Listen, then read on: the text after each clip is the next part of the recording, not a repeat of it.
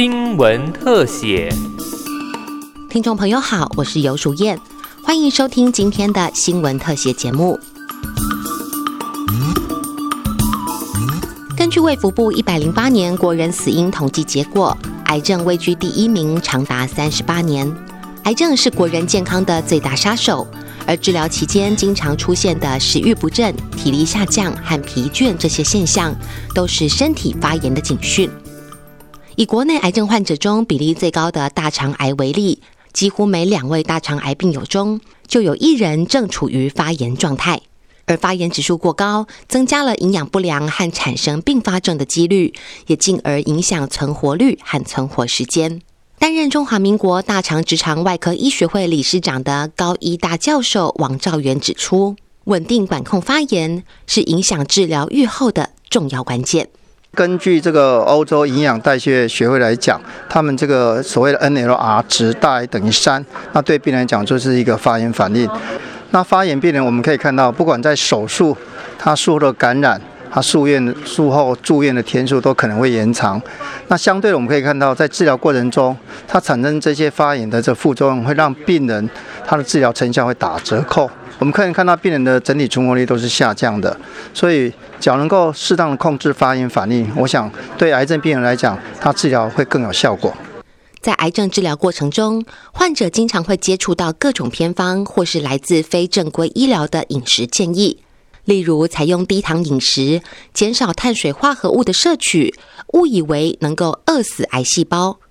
但这样的饮食迷思，让癌症病友在接受治疗的过程中缺乏足够的营养素和热量，使得病友无法保持充分的体力来面对治疗。林口长庚纪念医院大肠直肠外科孙其环医师表示，癌症病友的营养状况和发炎现象息息相关。肿瘤细胞呢，它会产生一些发炎的介质。发炎分成两个阶段，就是起始的阶段和缓解的阶段。那现在的研究就发现说，哎，EPA 它可以主动让我们到缓解的步骤。那它主要的角色可以分成三个。好，第一个，它就抑制一些发炎反应物质的一个生成。那另外就是它会在代谢，它形成的一些产物，它是有抗发炎的物质的。那第三个就是发炎比较严重的话，你嗜中性球就会比较高，它可以去拮抗这。嗜中性球的活性，医师指出，癌症病友在饮食上最大的困难就是食欲不振，因此吃进嘴里的每一口都要精打细算。除了储备体力接受治疗，同时也要透过饮食来积极管理发炎反应。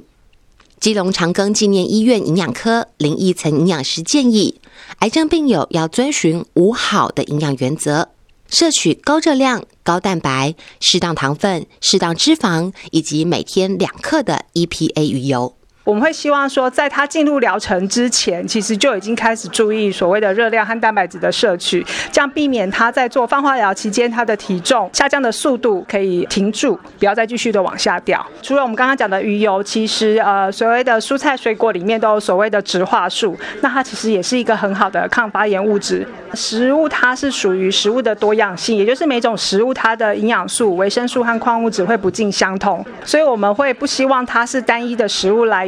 因为这样子有可能你的呃所谓的蔬菜水果其实就没有办法摄取到。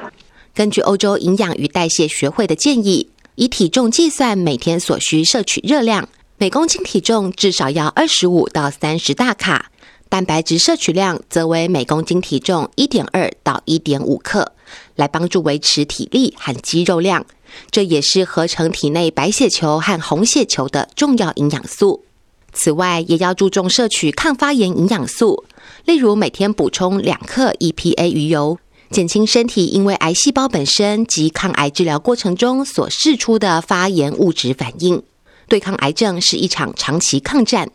医师建议病友吃不下东西时，可以选择卫福部核准厂牌所生产的癌症专用营养品，摄取均衡营养，打造对抗癌症和发炎的体质，才能累积足够的本钱，战胜癌细胞。以上新闻特写由警广记者尤淑燕采访制作，谢谢您的收听，再会。